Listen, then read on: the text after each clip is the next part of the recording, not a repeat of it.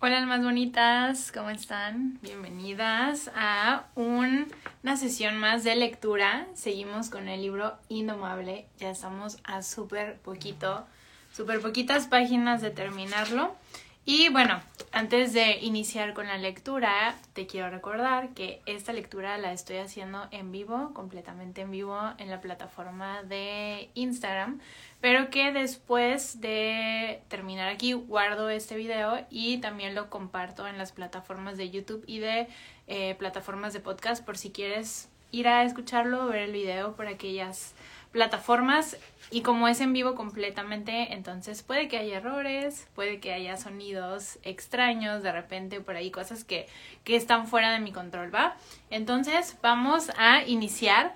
Seguimos con la tercera parte. La tercera parte del libro es, es la más larguita de todas. Creo que esta es la sexta parte de la tercera parte. Entonces vamos. Empezamos con entregas.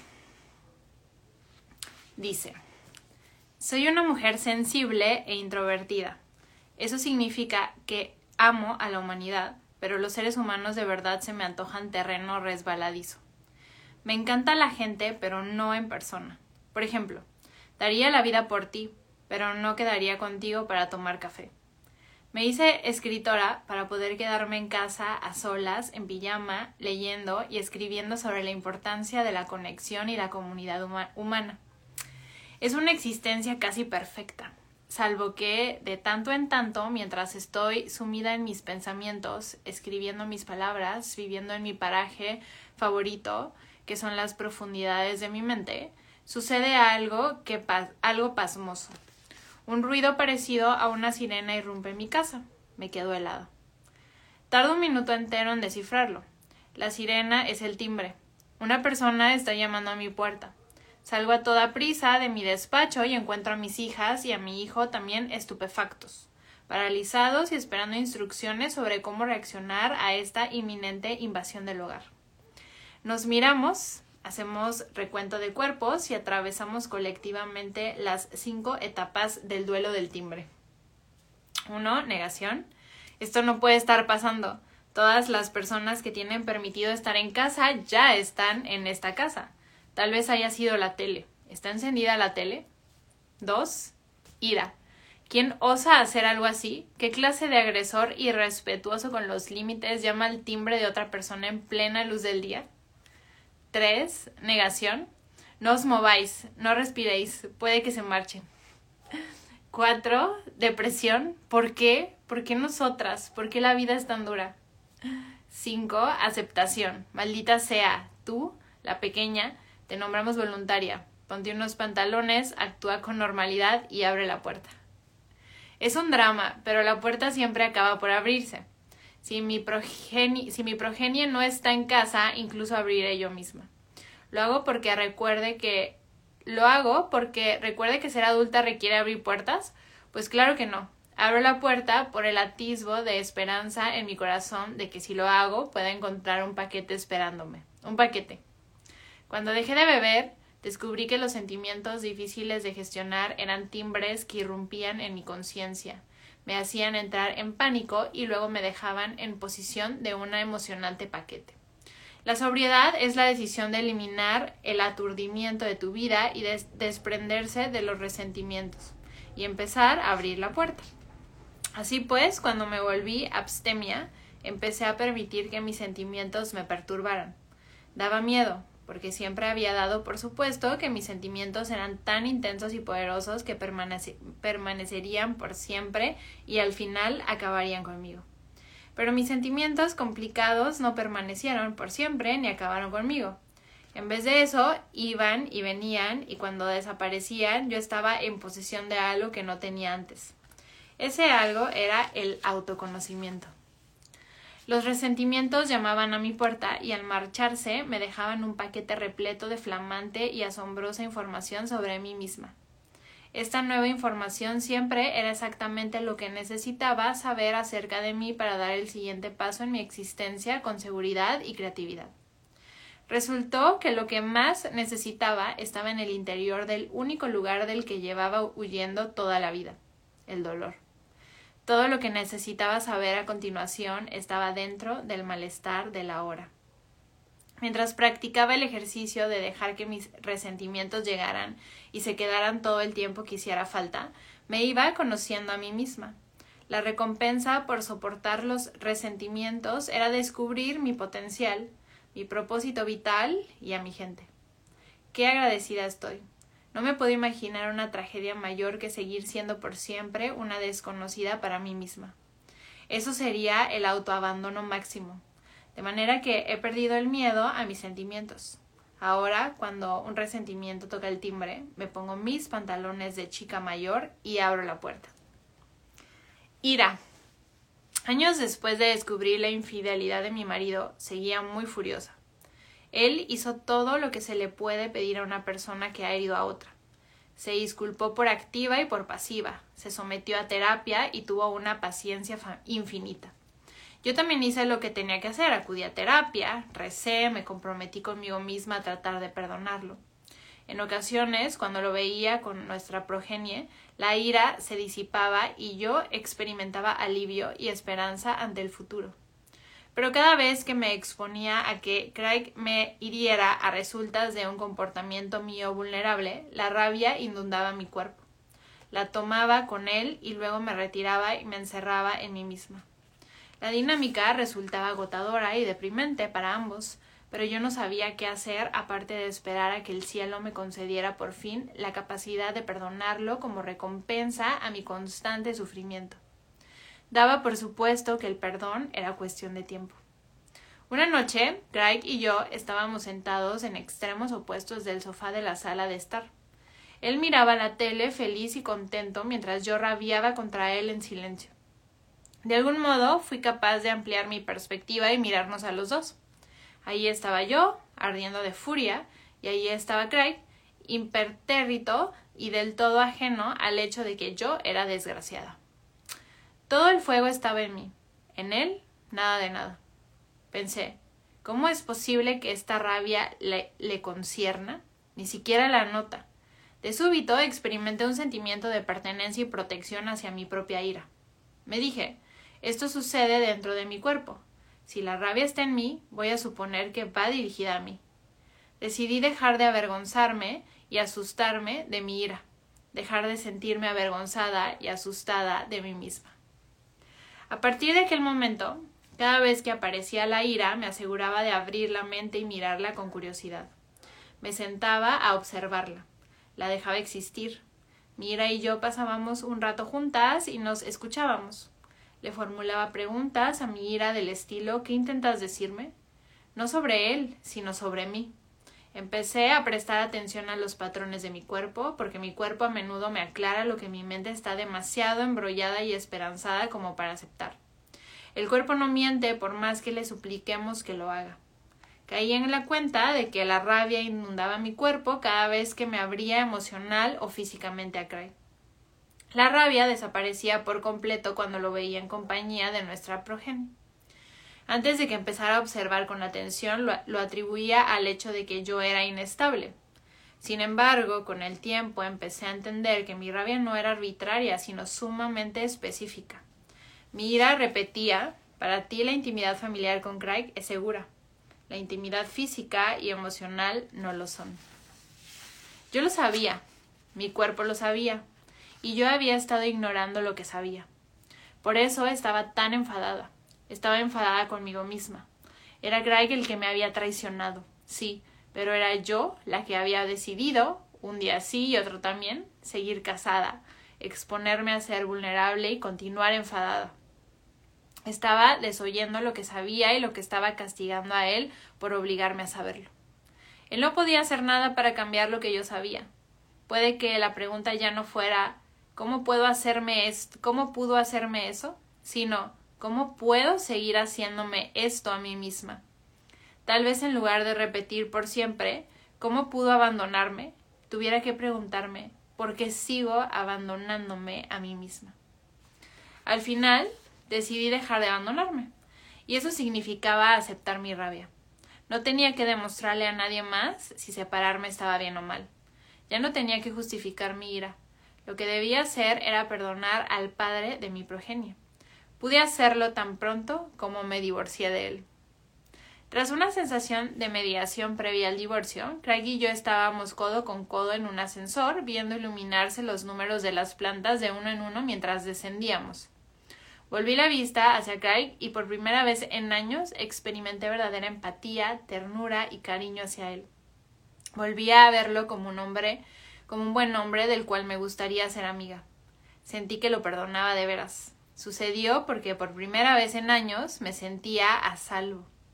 Había restaurado mis propios límites. Había empezado a confiar en mí, porque me había convertido en una mujer que se niega a renunciar a sí misma por mantener una falsa paz. Tengo amigas que hallaron la seguridad y un perdón duradero en el seno de su matrimonio después de una infidelidad. Lo que sucede tras una traición no puede implicar esfuerzo o sufrimiento en aras de una idea arbitraria de lo que está bien o mal. Lo que sucede a continuación debe hacer honor al yo. Debemos dejar ahí fuera el deber y afrontar lo que es real aquí adentro. Si la realidad aquí adentro es una ira constante, tenemos que abordarla, tanto por nosotras como por el otro. Porque no hay nada bondadoso en seguir cerca de las personas a las que no podemos perdonar y castigarlas por siempre. Si no somos capaces de perdonar y pasar página, tal vez tengamos que empezar por pasar página y el perdón llegará a continuación. El perdón no significa acceso. Podemos ofrecer a la otra persona el don del perdón y a nosotras el don de la seguridad y la libertad al mismo tiempo. Cuando las dos personas pierden el miedo y dejan de ser castigadas, la despedida es sana. La desaparición de la ira no es algo que nos sea concebido. A menudo debemos forjar el alivio. La rabia nos ofrece importante información acerca de cuál de nuestros límites ha sido traspasado. Cuando abrimos la puerta y aceptamos la entrega, empezamos a conocernos mejor. Cuando restauramos el límite que se ha traspasado, nos honramos a nosotras mismas. Cuando nos conocemos y nos honramos, vivimos con integridad, paz y poder personal, sabiendo que somos la clase de mujer que posee suficiente sabiduría y valentía como para cuidar de sí misma. Buen asunto. Y aún hay más, suceden cosas todavía mejores cuando seguimos profundizando. Decimos, entiendo que este es uno de mis límites, pero ¿qué es un límite? Un límite es el margen de una de nuestras creencias más arraigadas sobre nosotras mismas y el mundo. Somos como ordenadores y nuestras creencias constituyen el software que tenemos programado. A menudo la cultura, la comunidad, la religión y la familia nos programan creencias sin que lo sepamos. Aunque no escogemos esos programas inconscientes, gobiernan nuestra vida, controlan nuestras decisiones, puntos de vista, sentimientos e interacciones y por tanto deciden nuestro destino. Somos lo que creemos, Nada es tan importante como descubrir aquello que consideramos verdadero sobre nosotras mismas y el mundo. Y nada lo revela con tanta rapidez como examinar lo que nos pone de mal humor.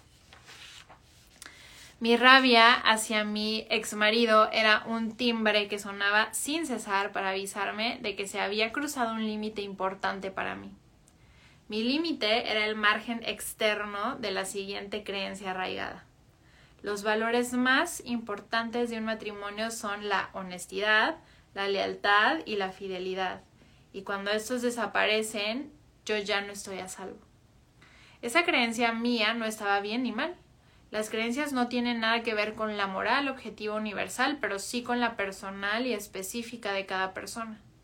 En este caso, decidí aceptar y conservar esta creencia arraigada sobre el matrimonio y la lealtad porque me ayudaba hacía que me sintiera segura y se me antojaba auténtica. Acepté la entrega y me la llevé al segundo matrimonio. Sin embargo, en ocasiones la ira deja en mi puerta una creencia arraigada que no deseo conservar.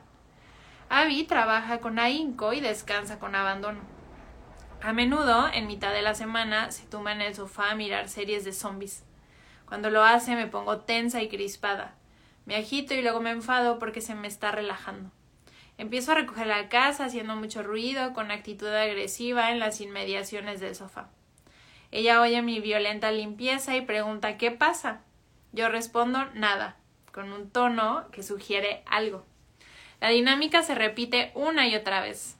Abby se relaja en el sofá, yo me enfado y Abby se enfada porque yo estoy enfadada. Lo hablamos hasta la saciedad. No has visto hablar a dos personas hasta que no has presenciado la conversación incesante de dos mujeres casadas comprometidas con la búsqueda espiritual introspectiva y que además están sobrias, así que no tienen nada mejor que hacer. Nos adoramos. Nunca nos haríamos daño. Queremos entender a la otra y a nosotras mismas, así que hacemos lo posible por llegar al fondo de las cosas. De manera que hablamos y hablamos y siempre llegamos a esta conclusión. Abby es una mujer adulta y nadie le dice lo que debe hacer. Glennon debería dejar de enfadarse por las decisiones de Abby. Yo estoy de acuerdo con esta conclusión en todas las ocasiones, o al menos mi mente lo está. Pero ¿cómo le hago llegar este memorando a mi cuerpo? ¿Qué hago con el deber? El deber nunca me ayuda porque yo estoy lidiando con lo que es. Tener un juicio de valor encima de un sentimiento no transforma el sentimiento. ¿Qué puedo hacer, qué puedo hacer para no enfadarme? ¿Cómo consigo no encenderme? Un día entré en la sala de estar y vi a Abby levantarse del sofá toda prisa y empezar a enderezar almohadones en un intento de parecer ocupada y productiva para que no me enfadase. Me detuve en seco y la miré mientras un recuerdo de mi infancia flotaba en mi mente. Cuando era joven, si estaba en casa descansando en el sofá y oía detenerse el coche de mis padres en la entrada, me levantaba de un salto aterrada e intentaba parecer ocupada antes de que abrieran la puerta tal como había visto hacer a Abby ahora mismo. Fue entonces cuando dejé de mirar a Abby y pensé ¿qué me dice la ira acerca de ella? Y empecé a preguntarme ¿qué me dice la ira sobre mí misma? La ira me está entregando un paquete que contenía una de mis creencias arraigadas, una convicción que me programaron en la infancia. El descanso es pereza y la pereza es falta de respeto. La valía y la bondad se obtienen a través de la actividad. Cuando Abby descansaba delante de mí, fuera de las horas permitidas y destinadas al descanso familiar, estaba desafiando esa creencia arraigada, la activaba, la desenterraba y la sacaba a la luz donde yo pudiera verla. No obstante, a diferencia de mi creencia arraigada sobre la honestidad y la fidelidad, esta no me gustaba. No se me antojaba auténtica, porque cuando veía a Abby relajándose mi rabia era casi un anhelo amargo. Debe de ser agradable, debe de ser agradable descansar en medio del puñetero día. Debe de ser agradable sentir que mereces el espacio que ocupas en el mundo sin tener que andar de acá para allá cada minuto para ganártelo. Debe de ser agradable descansar y sentirte valiosa igualmente. Yo también quiero poder descansar y sentirme valiosa igualmente. No quería cambiar a Abby, quería cambiar mi creencia sobre la valía. La ira llama a nuestro timbre y nos entrega una de nuestras creencias arraigadas. Es una información útil, pero lo que viene a continuación no solo es informativo, es transformador. Todas las creencias que nos entrega la ira llegan con una etiqueta de devolución. Hay un adhesivo en el paquete que dice Aquí tienes una de tus creencias fundamentales. ¿Te gustaría conservarla, devolverla o intercambiarla? Miré la creencia arraigada sobre la valía que mi rabia hacia, hacia Abby me había entregado. Pensé, no, esta no la quiero conservar. La heredé, no fui yo quien la creó. La he superado. Yo no, ya no es mi creencia más auténtica y hermosa sobre la valía. Ahora soy más sabia que esta creencia. Chirría y nos está haciendo daño a mí y a mi matrimonio. No quiero legárselas a mis descendientes, pero tampoco deseo devolverla. Prefiero cambiarla por otra corregida y mejorada. Trabajar con ahínco es importante. También lo son el juego y la improductividad. Mi valía no está ligada a mi productividad, sino a mi existencia. Merezco descanso. Cambiar mi creencia arraigada sobre la valía ha transformado mi vida. Me quedo durmiendo un rato más, incluso en mi horario en mi horario ratos para leer. Incluyo en mi horario ratos para leer, pasear y hacer yoga y a veces durante, durante el fin de semana incluso miro una serie de televisión en mitad del día. Es divino. También es un proceso en desarrollo. Todavía ahora, cuando veo a Abby relajándose, mi reacción automática es enfadarme. Pero entonces me observo, pienso, ¿por qué me he encendido? Ah, sí, esa vieja creencia. Ah, espera, da igual, la, he cambiado por otra. Y cuando Abby me pregunta qué pasa, puedo decirle nada, cariño, y lo digo en serio, la mayoría de las veces. La ira nos entrega en mano nuestros límites. Nuestros límites nos entregan nuestras creencias. Nuestras creencias determinan cómo experimentamos el mundo. De manera que, aunque de miedo, lo más sabio es abrir la puerta. Un corazón roto. Tras una década escuchando a las mujeres, estoy convencida de que nuestros miedos más profundos son 1. Vivir sin encontrar nunca nuestro propósito vital. 2. Morir sin haber experimentado la auténtica pertenencia. Una y otra vez las mujeres me preguntan ¿Cómo encuentro mi propósito? ¿Cómo encuentro a mi gente? Mi mejor consejo, cuando el sufrimiento de un corazón roto llame al timbre, abre la puerta. Negarse a abrir la puerta suena del modo siguiente. Ojalá pudiera aprender más sobre esa injusticia. Ojalá pudiera visitar a esa amiga enferma. Ojalá pudiera implicarme en esa causa. Ojalá pudiera leer ese artículo. Ojalá pudiera dar la cara por esa familia. Pero no puedo hacerlo porque se me rompería el corazón. Es como si en verdad creyésemos que nos dotaron de un corazón para esconderlo, envolverlo en papel de burbujas y guardarlo bajo llave como si el objetivo de la vida fuera no conmoverse. Ese no es el objetivo. Cuando nos permitimos conmovernos, descubrimos lo que nos mueve. El sufrimiento de un corazón roto no es algo que se deba evitar, es algo que se debe buscar. Un corazón roto es una de las mayores pistas que nos ofrece la vida. La magia de un corazón roto es que el timbre de cada persona suena en respuesta a algo en concreto. ¿Qué hace sonar tu timbre? La injusticia racial, el abuso, la crueldad hacia los animales, el hambre, la guerra, el medio ambiente, las criaturas enfermas de cáncer, que te afecta de manera tan profunda que cada vez que te topas con ellos sientes la necesidad de mirar a otra parte. Mira en esa dirección. ¿Dónde está, ¿Dónde está el dolor del mundo que no puedes soportar? Quédate ahí lo mismo que te rompe el corazón es aquello que naciste para contribuir a remediar. El trabajo de todas las personas que cambian en el mundo comienza con un corazón roto. Conocí a un grupo de mujeres en Iowa que habían perdido a sus bebés por muerte fetal o neonatal. Formaron una sororidad y juntas, mediante la formación y otros tipos de apoyos, han contribuido a disminuir la tasa de muertes fetales de manera tan significativa que la profesión médica se rasca la cabeza con incredulidad y gratitud. En lugar de aislarse o desconectar de su, de su sufrimiento, corrieron directamente hacia él. Su dolor compartido se convirtió en un vínculo y su, y su combustible. Ahora juntas están salvando a otras de sufrir el mismo desconsuelo que las unió. El sufrimiento de un corazón roto te entrega en mano tu propósito.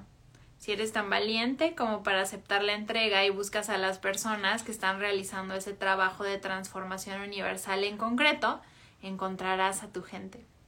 No hay vínculo que se pueda comparar al que se forja entre personas unidas por una misma causa de sanación universal.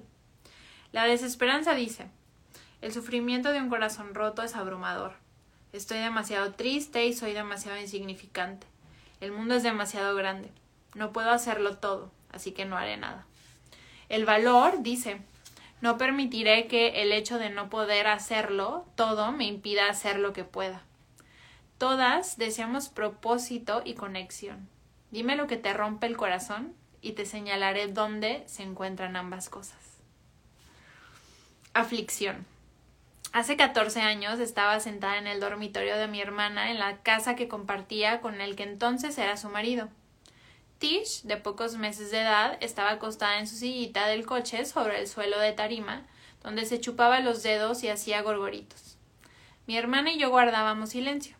Ella y su marido estaban atravesando una crisis matrimonial y todo era confuso y complicado hasta lo indecible. Mientras estábamos allí sentadas, su móvil emitió un aviso y ella miró la pantalla. Luego dejó caer el teléfono, el teléfono y se deslizó de la silla al suelo. Recogí el móvil del piso y vi que su marido acababa de enviarle un correo para decirle que su matrimonio había terminado. Despegué la vista de la pantalla para mirar a mi hermana, que parecía exangüe, como si todo lo que había mantenido con vida y a flote hasta entonces hubiera desaparecido, igual que los restos de un globo pinchado. Entonces empezó a gemir. Conozco a mi hermana desde pocos momentos después de su nacimiento y nunca la había oído emitir un ruido como ese. Era un gemido animal y me asustó. La toqué, pero no reaccionó. Las tres estábamos en esa habitación, pero ya no estábamos juntas. El dolor se había llevado a mi hermana a un lugar donde nadie más podía entrar. Tish estaba totalmente inmóvil, con los ojos muy abiertos y llorosos, pasmada ante el volumen y la intensidad del gemido. Recuerdo haberme preguntado cómo afectaría a una bebé ser expuesta a un dolor tan puro, tan pronto. A lo largo del año siguiente, mientras el resto del mundo vivía su vida, mi hermana, Tish y yo nos convertimos en un pequeño ejército que trataba de abrirse paso unido entre el fango de la aflicción. A veces pienso que aquel primer año me moldeó la profundidad y la ternura de Tish.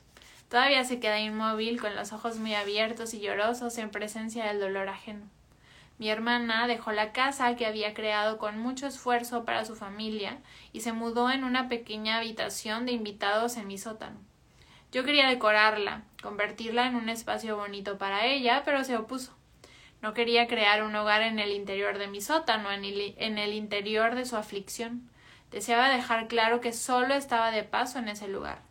Lo único que colgó en la pared fue una pequeña cruz azul que le regalé con la inscripción porque yo sé los planes que tengo para vosotros, planes para daros un porvenir y una esperanza.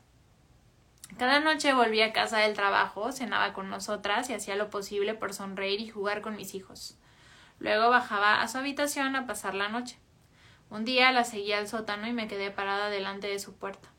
Cuando me disponía a llamar, la oí llorar en tono quedo. En ese momento comprendí que, donde ella estaba, yo no podía seguirla. La aflicción es una solitaria habitación de invitados en un sótano. Nadie, ni siquiera tu hermana, puede entrar allí contigo. Así que me senté en el suelo de espaldas a la puerta de su habitación, recurrí a todo lo que tenía, mi cuerpo y mi presencia, para velarla, custodiar su proceso, interponerme entre ella y cualquiera que pudiera molestarla o lastimarla. Me quedé horas allí. Estuve volviendo a su puerta para celebrar esa vigilia nocturna durante mucho tiempo. Un año más tarde mi hermana abandonó aquella habitación, subió las escaleras y cruzó la puerta principal de nuestra casa. Poco después dejó su trabajo como abogada corporativa y se marchó a vivir a Ruanda para ayudar a llevar a juicio a los agresores sexuales de menores y devolver las tierras robadas a las viudas. La vi partir con miedo y reverencia. Más tarde la vi volver para casarse con un hombre que la amaba con ternura, con el que construyó una familia auténtica y hermosa. En ocasiones, en los años que siguieron, bajaba al sótano, miraba la puerta de aquella habitación de invitados y pensaba es como si ese cuarto pequeño y oscuro hubiera sido un capullo de seda. Todo ese tiempo estuvo ahí dentro experimentando una metamorfosis completa. La aflicción es un capullo de seda del que emergemos renovadas. El año pasado, el amado compañero de Liz se puso enfermo de muerte. Yo estaba lejos, de modo que cada día le enviaba mensajes que decían estoy sentada al otro lado de tu puerta. Un día mi madre llamó y preguntó ¿Cómo está Liz? Medité un momento qué responder. Comprendí que no podía contestar porque se había equivocado de pregunta. Le dije Mamá, creo que la cuestión es cómo está Liz. La pregunta debería ser ¿quién es Liz? ¿Quién será cuando emerja de esta aflicción? La aflicción nos destroza si te das permiso para destrozarte y luego te recompones pedazo a pedazo, despiertas un día y te das cuenta de que estás completamente recompuesta. Vuelves a estar de una pieza y eres fuerte. Pero de súbito tienes una nueva forma, una nueva dimensión. El cambio que experimentan las personas que de verdad pasan un tiempo con su dolor, ya sea un resquicio de envidia que solo dura una hora como un desfiladero de pena que se alarga durante décadas, es revolucionario. Cuando se produce esa clase de transformación, una ya no cabe en las antiguas conversaciones, relaciones, dinámicas, pensamientos o vida. Eres como una serpiente que tratara de volver a meterse en su muda seca y muerta, o como una mariposa que intentara arrastrarse de vuelta al capullo. Miras alrededor y lo ves todo como por primera vez, con los ojos nuevos que te has ganado. No hay vuelta atrás. Tal vez lo único que haga la aflicción más llevadera sea rendirse a ella por completo, resistir la tentación de aferrarnos a algún aspecto del yo que existía antes de que sonara el timbre. En ocasiones, para volver a vivir, debemos permitirnos morir por completo. Debemos darnos permiso para ser completa, absolutamente nuevas. Cuando la aflicción llame a la puerta, ríndete. No cabe hacer otra cosa. El paquete que te entregue será una transformación absoluta. Intrusos. Cuando empecé la recuperación pensaba que mi problema era que comía, bebía y me drogaba demasiado. Descubrí que comer en exceso, beber y consumir drogas no eran el problema en realidad, sino soluciones ineficaces. Mis verdaderos problemas eran la depresión clínica y la ansiedad. Sufrir depresión y ansiedad al mismo tiempo se parece un poco a ser Igor y Tiger a la vez. Es como vivir siempre un poco demasiado abajo y un poco demasiado arriba. Es estar luchando siempre por estar al nivel en el que se despliega la vida, que es aquí y ahora. La depresión y la ansiedad no son sentimientos. Los sentimientos me devuelven a mí misma. La depresión y la ansiedad son ladrones de cuerpos que me sacan de mí misma de tal modo que parezco estar presente, pero en realidad estoy ausente. Los demás todavía me ven, pero nadie puede sentirme, ni siquiera yo. Para mí lo mágico de mi enfermedad mental no es que esté triste, sino que no estoy. La enfermedad mental consigue que eche en falta mi vida. La depresión, para mí, es un olvidar un borrarse, un desvanecerse despacio en la nada. Es como si Glennon se consumiera y no quedara nada salvo el terror a que esta vez me haya marchado para siempre. La depresión me quita mis colores vibrantes y los espachurra hasta que soy gris, gris, gris. Al final estoy demasiado baja de moral como para funcionar, pero cuando empiezo a desvanecerme suelo ser capaz de llevar a cabo tareas pequeñas fregar los platos, llevar a mis hijos a la escuela, sonreír cuando me parece que la situación lo requiere, solo que tengo que obligarme a ello. Estoy actuando en lugar de reaccionar porque he olvidado qué sentido tiene. Tal vez sea por eso por lo que tantas personas depresivas se dedican al arte, para recuperar la capacidad de responder a la pregunta ¿qué sentido tiene esto? Nos agarramos al suelo con el papel y el bolígrafo mientras nos ahogamos en estas arenas movedizas. Si la depresión se parece a hundirse, la ansiedad es un tembloroso planear por encima. Ahora mismo, mientras escribo esto, estoy sumida en un periodo de ansiedad que dura ya unas cuantas semanas. Sé que floto en la ansiedad cuando me sorprendo a mí misma obsesionándome. Me obsesiono con la próxima charla, mis hijas, la casa, mi matrimonio, mi cuerpo, mi pelo. La ansiedad es estar aterrada porque carezco de control sobre nada y la obsesión es mi antídoto. Escribir es aferrarme al suelo cuando me hundo demasiado abajo y la obsesión es agarrarme al suelo cuando planeo demasiado alto. Pensaba que había conseguido ocultar mi ansiedad hasta que mi esposa me tocó el brazo y me dijo Te echo de menos. Llevas un tiempo ausente. Como es de suponer, habíamos estado juntas prácticamente todo el tiempo. Lo que pasa es que vivir con ansiedad, vivir en estado de alarma, me impide ocupar el momento aterrizar en mi cuerpo y quedarme ahí. No puedo vivir el momento porque me asusta demasiado lo que pueda ocurrir en el instante, en el instante siguiente. Tengo que estar preparado. El otro día un amigo, una amiga estaba describiendo cómo se siente cuando va al dentista y que a que le pongan un empaste y dijo ni siquiera es el dolor lo que más detesto, es anticiparme al dolor. Empiezo a sudar, entro en pánico, esperando que me duela horrores. Ese no es el caso nunca, pero tengo la sensación de que siempre está a punto de suceder. Mi respuesta fue, sí, así me siento yo todo el tiempo. Cuando una vive en estado de alerta constante y algo realmente va mal, apaga y vámonos. Pánico total. De 15 a 100 en dos segundos pelados. Mi, mis hijas se retrasan dos minutos todo el mundo muerto. Mi hermana no me responde un mensaje a los 30 segundos, seguro que ha muerto. El perro tose, casi muerto. ¿El avión de Abby se retrasa? Sí, todo era demasiado bueno para ser verdad. La vida nunca permitirá que sea feliz con tanta muerte. La buena noticia es que he descurrido numerosas maneras de burlar a los ladrones de cuerpos. ¿Queréis pruebas de mi pericia al respecto? Soy una oradora de inspiración espiritual clínicamente deprimida. Soy una persona a la que han diagnosticado ansiedad que se gana la vida convenciendo a los demás de que todo va bien. Por favor, tomad nota de que si yo puedo ser eso, cualquiera puede ser lo que se proponga. Cinco consejos de experta para aquellas que viven demasiado arriba y demasiado abajo.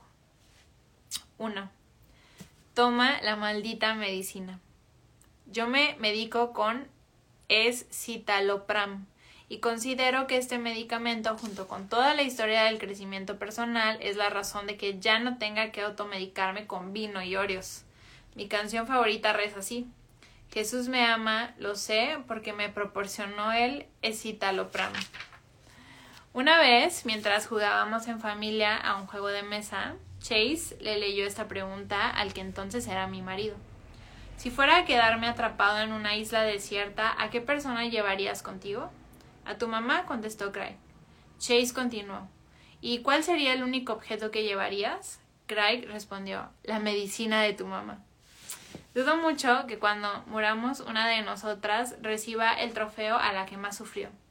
Si ese premio existe, yo no lo quiero.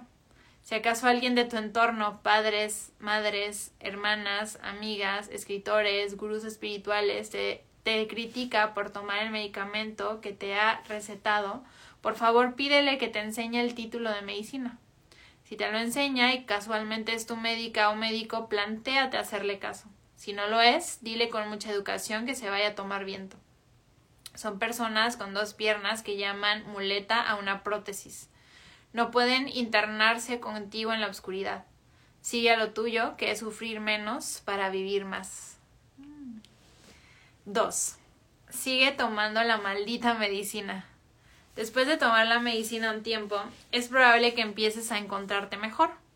Una mañana te despertarás, mirarás las pastillas y te dirás en qué estaba pensando. Soy un ser humano totalmente normal después de todo. Ya no necesito esto. Dejar la medicina porque te encuentras mejor será sería como estar en medio de una lluvia torrencial debajo de un buen paraguas que te mantiene calientita y seca y pensar, ala, no me mojo. Me parece que ha llegado el momento de deshacerme de este estúpido paraguas. Sigue seca y viva. 3. Toma notas. Nos sucede lo siguiente. Estamos en casa y empezamos a hundirnos cada vez más bajo o a flotar cada vez más arriba y más lejos. Nos estamos desvaneciendo y se nos ponen los pelos de punta. Estamos atravesando el peor momento. Así que concertamos una visita con el médico o la médica para pedirle ayuda.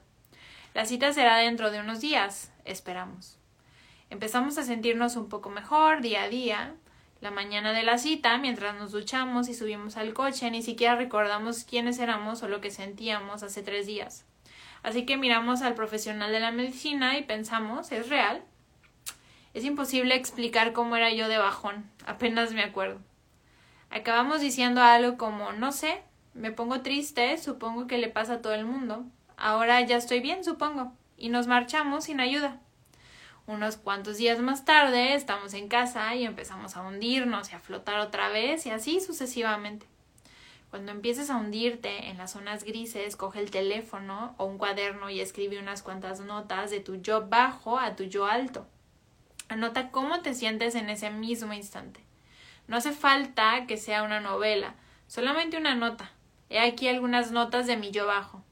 Todo es gris, no siento nada, estoy completamente sola, nadie me conoce, estoy demasiado cansada para seguir escribiendo. Guarda tus notas a buen, recaudo y luego llama para concretar esa visita médica. Cuando acudas a la cita, lleva las notas de tu yo bajo. De ese modo, cuando te sientes a charlar con la médica o el médico, no tendrás que recordar ni traducir. Únicamente tendrás que decir hola, esta soy yo, recién duchada y con un aspecto estupendo. No necesito ayuda para mi versión alta, necesito ayuda para esta otra versión mía. Saca las notas y tiéndelas. Haciendo eso te estás asegurando y te estás haciendo cargo de tu yo bajo. Es un modo de convertirte en su amiga y defensora. Cuando hayas vuelto a, tu ser, escríbete otra nota. Hace meses tiré mi paraguas porque no me mojaba. Dos semanas más tarde acababa de gritar a mis hijas e hijo por enésima vez y mi familia me observaba de reojo con expresión asustada. Yo hacía lo que se esperaba de mí, preparaba desayunos, escribía, solo que ya no podía recordar qué sentido tenía todo eso. Me di cuenta de que me había marchado otra vez, pero también me sentía confusa. Puede que esta sea yo, en realidad. No me acuerdo. Así que fui a mi joyero y extraje la nota que mi yo alto me escribió. Glennon, te encanta tu vida, casi siempre. El dolor, el olor del pelo de Tish te parece el séptimo cielo. Los ocasos te vuelven loca. En todas las ocasiones te ríes veinte veces al día. Ves más magia que la mayoría. Te sientes amada. Te quieren. Tienes una vida preciosa por la que has luchado a brazo partido. Glennon. Llamé al consultorio médico, volví a tomar la medicina y regresé a mi ser. Cuida de todas tus versiones de ti. Lucha contra viento y marea por seguir siendo tú misma. Y cuando te pierdas, haz lo que haga falta por volver a ti. Descubre tus teclas. Mi compromiso con la sobriedad consiste en quedarme conmigo. No quiero volver a abandonarme nunca más, no durante mucho tiempo, cuando menos. Me acuerdo de unos anuncios antiguos de Staples, una cadena de material de oficina. Un grupo de gente se estresaba por algo en una oficina y un botón rojo marcado como fácil aparecía de la nada. Alguien lo apretaba y la oficina al completo dejaba de estar estresada para ser transportada a un lugar de paz y armonía. Los botones que dicen fácil son cosas que aparecen ante nosotros y que queremos pulsar porque nos sacan temporalmente del dolor y el estrés. A la larga no funcionan porque lo que hacen en realidad es ayudarnos a abandonarnos. Los botones fácil nos llevan a un paraíso artificial. Los paraísos artificiales siempre acaban por convertirse en un infierno. Sabes que has pulsado un botón que dice fácil cuando después de hacerlo te sientes más perdida en el bosque que antes. He tardado 40 años en decidir que cuando me siento mal quiero hacer algo que me ayude a sentirme mejor y no peor. Tengo un cartel en mi despacho titulado botones fáciles y botones de reinicio. A la izquierda están todas las cosas que hago para abandonarme a mí misma. A la derecha están mis botones de reinicio, las cosas que puedo hacer para quedarme conmigo el rato más largo posible. Botones fácil, beber, comer demasiado, comprar, ser mordaz, comparar, leer reseñas negativas, hincharme azúcar hasta perder el sentido. Botones de reinicio, beber un vaso de agua, dar un paseo, darme un baño, practicar yoga, meditar, ir a la playa y mirar las olas, jugar con mi perro, abrazar a mi esposa y a mi progenie, esconder el móvil. Mis botones de reinicio son cosas pequeñas, pensar a lo grande es la kriptonita de las personas con altibajos como yo.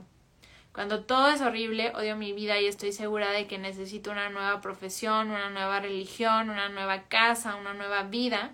Miro mi lista y me acuerdo de que seguramente lo que necesito en realidad es un vaso de agua. 5. Recuerda que somos las mejores. Soy artista y activista, así que casi todas mis amistades sufren lo que nuestra cultura ha definido como enfermedad mental. Estas personas son los seres humanos más vitales, apasionados, bondadosos, fascinantes e inteligentes de la Tierra. Llevan estilos de vida distintos a la clase de existencia a la que nos han enseñado a aspirar. Muchas de ellas llevan vidas que incluyen pasar días enteros en la oscuridad sin salir de casa, aferradas a las palabras, a la política y a los pinceles como si les fuera en ello la esperanza y la vida. Esta manera de vivir no es sencilla, pero a menudo es profunda, auténtica, significativa y hermosa. Empiezo a darme cuenta de que de que ni siquiera me divierto con personas que no están como mínimo un poco desequilibradas. No deseo ningún mal a la gente que no sufre ansiedad o depresión. Sencillamente no me inspiran demasiada curiosidad. He llegado a pensar que nosotras, las locas, somos las mejores.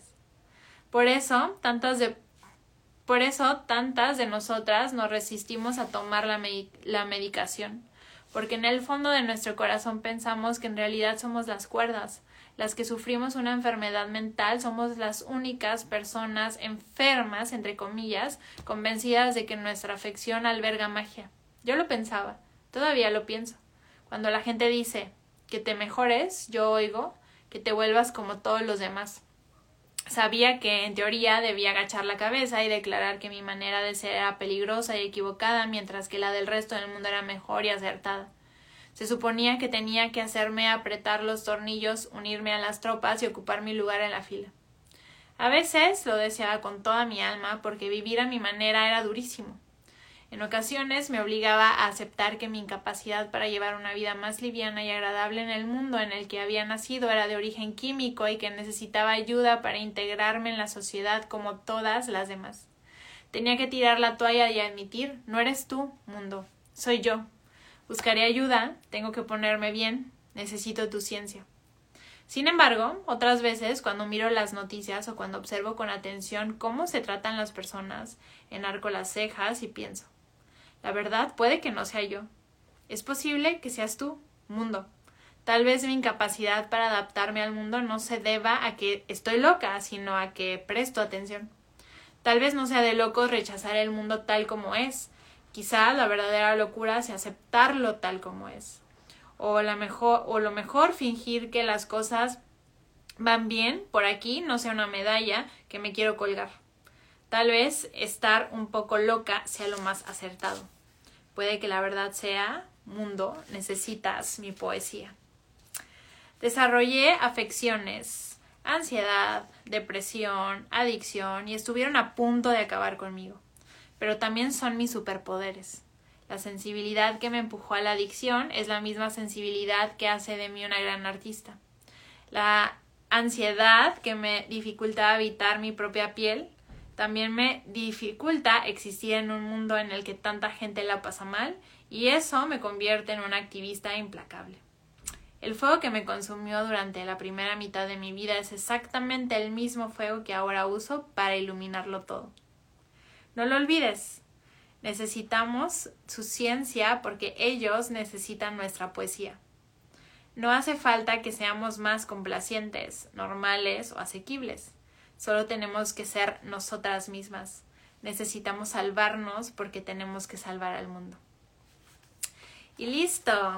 Hasta aquí vamos a llegar con la lectura del día de hoy. Estamos leyendo el libro de Indomable de la autora Glennon Doyle. Estamos a nada de terminarlo. Te recuerdo que este video lo voy a dejar aquí guardado y también lo voy a compartir en las plataformas de YouTube y de Spotify para que si no lo pudiste ver completo, pues tengas oportunidad de ir a verlo por allá. Nos vemos en la siguiente lectura. Chao.